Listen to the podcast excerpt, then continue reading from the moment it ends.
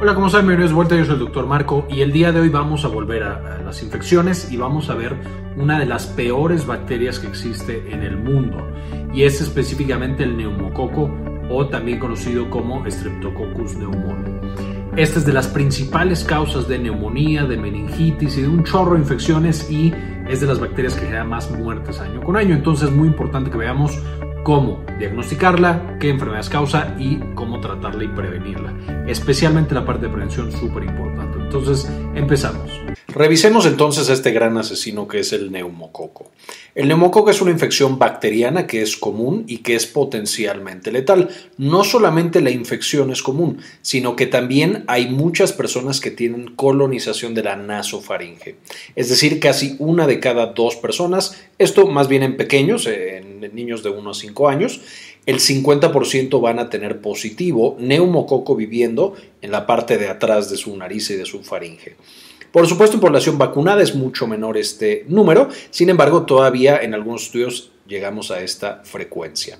El neumococo es su nombre completo Streptococcus pneumoniae, este sería el nombre completo de la bacteria y por supuesto es tan relevante que la bautizamos con el apodo de neumococo. Se estima que al año más o menos 500.000 niños van a morir debido a infecciones causadas por esta bacteria. Eh, y de hecho, en algunos estudios es, representa un tercio de todas las muertes por neumonía, justamente en estas edades. Eh, y, y como agente causal único, es decir, como bacteria que causa neumonía, es la principal causa de muerte. Es decir, de todas las personas que mueren debido a una neumonía, la mayoría murieron debido a que tenían neumococo. Por supuesto, ya hablamos de neumonía en el pasado, eh, vimos en general qué es, cómo se maneja, prevención, etc. Les voy a dejar el enlace aquí arriba para que puedan consultar ese video, pero ahora estamos viendo uno de estos agentes causales, de hecho el más frecuente y el más importante en cuanto a la causa de muerte. Y la buena noticia, la vacuna, las personas que están vacunadas, va a prevenir, por supuesto, contra estas formas severas es decir, contra meningitis, que también es la principal causa de meningitis bacteriana que tenemos, este neumococo, y eh, neumonías severas, etcétera, etcétera. Entonces, la vacuna, muy buena, se pone, y vamos a ver al final a quién, pero puede protegernos justo de la muerte por esta terrible bacteria. Entonces, ¿qué es este Streptococcus pneumoniae? Por supuesto, es una bacteria encapsulada. De aquí es que desarrolla la mayor parte de su patogenicidad. Esa cápsula, cuando hablamos de bacterias que están encapsuladas, usualmente son mucho más virulentas, mucho más eh, capaces de producir enfermedades graves, porque justo la cápsula es un mecanismo de defensa que las protege el sistema inmunológico. Entonces, una bacteria encapsulada, como comentario, esto es justo lo opuesto a lo que pasa con los virus, en los cuales los virus encapsulados son más débiles eh, y los virus desnudos son más fuertes. Aquí pasaría lo opuesto, las bacterias encapsuladas son tremendas. Además de ser una bacteria encapsulada, es del tipo coco, gran positivo y catalasa negativo. Entonces con esto podemos identificarlo de manera muy sencilla cuando lo encontramos en un tejido a través de la tinción de gram, que nos va a dar gran positivo, eh, o por supuesto de la forma, que es un coco, de la cápsula y que vamos a encontrar que es catalasa negativo, es decir, eh, no puede reaccionar con el peróxido de una manera tan eh, importante y esa es la manera en la que lo detectamos. Ya mencionábamos que es la principal causa de neumonía, también la principal causa de muerte por neumonía, la infección por Streptococcus pneumoniae o neumococo de meningitis bacteriana, de bacteremia y de otitis media. Entonces podemos ver que esta bacteria realmente es de lo peorcito que tenemos entre las bacterias y aparte es súper frecuente. Entonces eso también agrega a todos los problemas que va a causar. Además de estas, que son la principal causa, va a ser también una causa frecuente de sinusitis, artritis séptica, que es por supuesto la infección por bacterias de una articulación, osteomielitis, que es lo mismo por infección de hueso, peritonitis, que es infección del peritoneo, y endocarditis, entre otras. Endocarditis siendo la infección de la parte interna del corazón y las válvulas del corazón. Y por supuesto, si ya vimos que tenemos infecciones desde otitis hasta sepsis, por supuesto tenemos un rango bastante amplio de enfermedades, siendo de las más leves cosas como otitis, inflamación del oído, eh, mientras que las más severas sepsis, meningitis, neumonía, etc. Por supuesto, este rango vamos a tener a personas diferentes, usualmente en el rango leve, pues son personas ya entre los 5 años y los 65 años, es decir, en general jóvenes sin factores de riesgo, y vamos a tener de este otro lado las infecciones severas, Pacientes menos de 5 años, más de 65 años. Por supuesto, aquí es donde encontramos a los pacientes no vacunados o con esquema incompleto de vacunación contra el neumococo y también con otros factores de riesgo. A lo mejor incluso vacunados, pero eh, un paciente con cáncer, un paciente post-trasplantado, un paciente al que le quitamos el vaso, que es un factor de riesgo muy importante para todas estas bacterias encapsuladas. Entonces, aquí los vamos a encontrar en una enfermedad mucho más severa. ¿A quién le da? Los factores de riesgo, ya lo estábamos platicando, menos de 5 años es la mayoría de las personas que se infectan y la mayoría de las muertes, especialmente en países en vías de desarrollo o con ingresos medios o bajos. Y especialmente abajo de los 2 años, ahí es cuando causa más infecciones mucho más severas. O pacientes de más de 65 años, que el sistema inmune por supuesto también ya no trabaja de la misma manera, que tenemos otras enfermedades que van a eh, darnos riesgo para este tipo de infecciones que vamos a ver un poquito más adelante. El segundo, la inmunosupresión. Como la mayoría de las infecciones, un paciente inmunosuprimido va a tener un riesgo muy elevado de tener no solo la infección, sino que la infección severa. Y aquí encontramos a los pacientes con VIH, por supuesto, los pacientes con cáncer, ya sea tumores sólidos o cáncer hematológico, cáncer de la sangre, los pacientes con diabetes, especialmente diabetes mal controlada, que eso por supuesto deja el sistema inmune completamente, una diabetes mal controlada, completamente indefenso y entonces tenemos muchas infecciones. Los pacientes que ya tuvieron un trasplante, ya sea de médula o especialmente de un órgano sólido, y los pacientes que no tienen vaso o el vaso lo tienen con una hipofunción.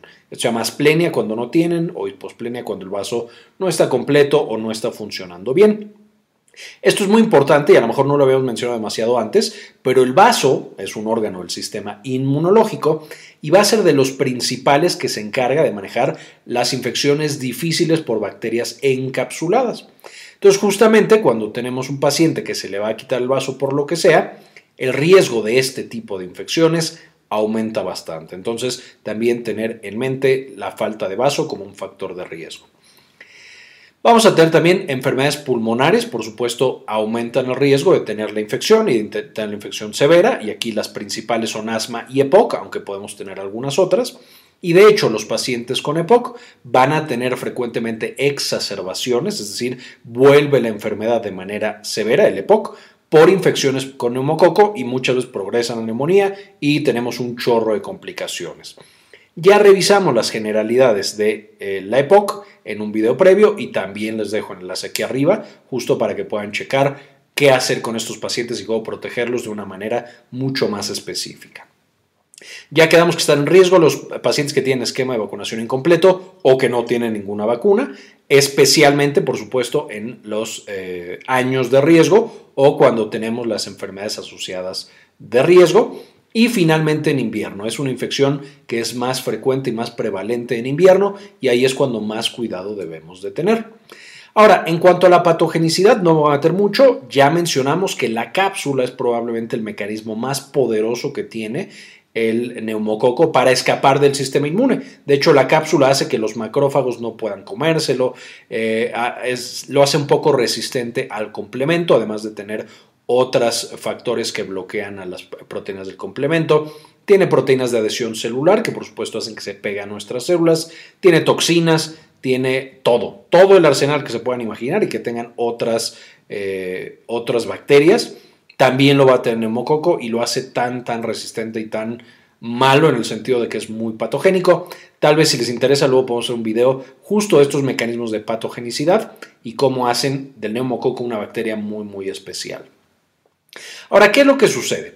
Ya quedamos que un porcentaje elevado de personas va a tener colonización, es decir, la nasofaringe, que es la parte de atrás de la nariz y de la boca, vamos a tener que el neumococo está ahí, colonizado, ya está viviendo ahí tranquilamente sin que nadie lo moleste. Y de estas personas, casi el 50% que lo tienen ahí, pueden suceder dos cosas, además de que se lo pueden transmitir a otra persona a través de lo que hablan, del contacto y demás, vamos a tener dentro del cuerpo de esa misma persona extensión desde la nasofaringe, que es el primer mecanismo de transmisión o de expansión, digamos, de la infección, o podemos tener propagación hemática. Este es el segundo mecanismo. Por supuesto, la extensión de nasofaringe se va a dar a los sitios que estén más cerca o que estén más fácilmente comunicados. Entonces, ahorita lo vamos a ver. Y los de propagación hemática pueden darse básicamente a cualquier parte del cuerpo. Entonces, extensión a nasofaringe, usualmente como se ve, vamos a tener que da conjuntivitis. De la nasofaringe se pasa la bacteria a la conjuntiva a través literal de que se va moviendo, realmente no se mueve, pero eh, a través de los cilios y muchos procesos se mueve hasta el ojo. O literal, tenemos en las manos, tosemos, estornudamos, nos limpiamos la cara, nos tocamos los ojos y ahora tenemos conjuntivitis por neumococo. Podemos tener también otitis media, infección del oído medio, por el mismo mecanismo. La nariz está conectada al oído a través de una tubito, o sea, trompa de eustaquio. Por ahí también puede pasar esta bacteria tan terrible. Podemos tener sinusitis de la nasofaringe, simplemente se va a los senos paranasales y entonces los infecta y tenemos sinusitis. De hecho, es de las principales causas de sinusitis que vamos a tener. Puede causar de pronto infección de garganta, aunque no es tan frecuente y finalmente, neumonía y como mencionábamos, exacerbación de EPOC, incluso ataques de asma, etc. Entonces, esto es literal de la nasofaringe baja a través de la mucosa, secreción y demás, hasta el pulmón y genera una infección severa. Por otro lado, tengo la propagación hemática, y eso es, ok, está en la nasofaringe, pero de ahí a través de la sangre, pues puede llegar a cualquier tejido del cuerpo. Y entonces, lo más frecuente es, ok, llegar a meninge y causar meningitis, Aquí un poco la controversia existe de, bueno, si de nasofaringe no puede llegar directamente a meninges, pero vamos a dejarlo en propagación hemática. Eh, puede llegar a hueso y articulaciones, causando osteomielitis y artritis séptica. Puede llegar al corazón, especialmente a las válvulas, aunque también a otras partes del corazón, causando endocarditis. Puede llegar al peritoneo e infectarlo, causando peritonitis y finalmente, si se propaga suficiente, ya tenemos bacteremia, es decir, bacterias en la sangre, puede causar sepsis. Que por supuesto también ya vimos la sepsis, una infección eh, extremadamente severa que frecuentemente lleva a la muerte. Les dejo en la parte de arriba también el video de sepsis para que lo puedan consultar y también ver cómo protegernos de ese caso muy particular. Ahora, ¿cómo se diagnostica? Por supuesto, tenemos que encontrar la bacteria en el tejido que nosotros creemos que está afectando. Entonces, de aquí, pues dependiendo de la infección que estemos hablando, una otitis, una sinusitis o una neumonía y sepsis será muy, muy diferente. Podemos obtener sangre y hacer cultivos de sangre para ver que crezca la bacteria. Aquí tenemos, por ejemplo, a neumococo eh, creciendo en un agar sangre Justo se ve eh, debido a la hemólisis que tiene, que es una hemólisis alfa, que después hablaremos de eso en otros videos, pero tiene ese color un poco verdecito eh, en este tipo de placas. Lo mismo para líquidos falorraquídeos. En el caso de meningitis, lo obtenemos y lo cultivamos. Y además de cultivarlo, del líquido, de la sangre, etcétera, podemos literalmente hacerle una tinción de Gram y la prueba de catalasa y demás para ver y encontrar una bacteria con cápsula, que es un coco, que es Gram positivo, etcétera, etcétera, que es catalasa negativo eh, y demás. El esputo o la secreción eh, que está teniendo el paciente de los pulmones, exactamente lo mismo el aspirado de algún líquido que se esté coleccionando en la pleura, en el pulmón, en una articulación, en un absceso, podemos hacerle exactamente lo mismo, o una muestra de hueso y encontrar la bacteria ahí viviendo y ahí destruyendo las células vecinas. De nuevo, ya que tenemos esta obtención de tejido, le hacemos una tinción de Gram, prueba de catalasa. Hay otras pruebas bioquímicas, no voy a meter mucho en detalle. El cultivo y siempre, siempre el antibiograma, justo para ver a qué es sensible la bacteria, qué antibiótico está inhibiendo su crecimiento y por lo tanto cuál podemos dar. Finalmente vamos a tener muchos otros estudios, de nuevo dependiendo dónde es que esté esta infección, desde estudios de imagen, estudios de laboratorio para el estado del paciente. No me estoy metiendo mucho en el detalle porque de nuevo cada una de esas infecciones es diferente y requiere diferentes estudios. Pero recordar que los estudios de imagen y de laboratorio son importantes en el abordaje de la mayoría de las infecciones por el neumococo. Ahora, hablando de prevención, por supuesto, lo más importante va a ser la vacunación y para esto tenemos dos tipos de vacunas. La neumocóxica conjugada, eh, que se da a los dos y a los cuatro meses de vida aquí en México, ahí está en la cartilla, y es la 13 valente, es decir, cubre contra 13 de los serotipos o, de los genotipos más frecuentes en esta población de pequeñitos y es la que mejor despierta la respuesta inmunológica.